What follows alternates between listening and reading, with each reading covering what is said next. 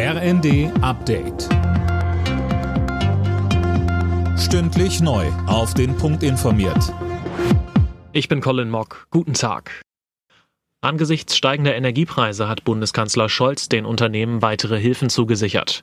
Die Regierung arbeite mit Hochdruck daran, die bestehenden Programme auszuweiten, sagte Scholz auf dem Arbeitgebertag in Berlin. Zuvor hatte Arbeitgeberpräsident Dulger erneut vor einer Insolvenzwelle gewarnt. Die Politik müsse handeln. Wer auf unsere Stärke in Krisenzeiten baut, muss aber auch dafür sorgen, dass Unternehmen leistungsfähig und flexibel bleiben und somit einen Anteil an einem starken und weiterhin wettbewerbsfähigen Deutschland zu tragen. Auch hier gilt starke Wirtschaft, starkes Land. Im Kampf gegen die hohen Strompreise plant die EU-Kommission jetzt eine Übergewinnsteuer. Wie die Süddeutsche berichtet, soll eine entsprechende Verordnung morgen vorgestellt werden. Sönke Röhling, was ist konkret geplant? Also wie es heißt, sieht der Entwurf eine einheitliche Obergrenze für den Strompreis vor, den Kraftwerke erzielen dürfen. Nehmen sie an den Strombörsen mehr ein, müssen sie die Differenz an die Regierung zahlen, die damit Hilfen für Bürger und Unternehmen finanzieren sollen.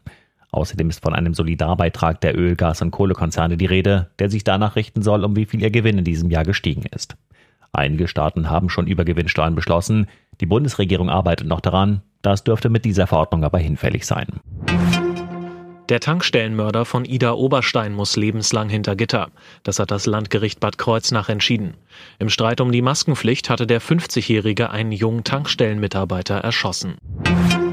Für drei deutsche Clubs wird es heute in der Champions League wieder ernst. Meister Bayern München trifft zu Hause auf den FC Barcelona. Dabei gibt es ein Wiedersehen mit Robert Lewandowski. Außerdem muss Leverkusen gegen Atletico Madrid ran und Frankfurt ist in Marseille gefordert.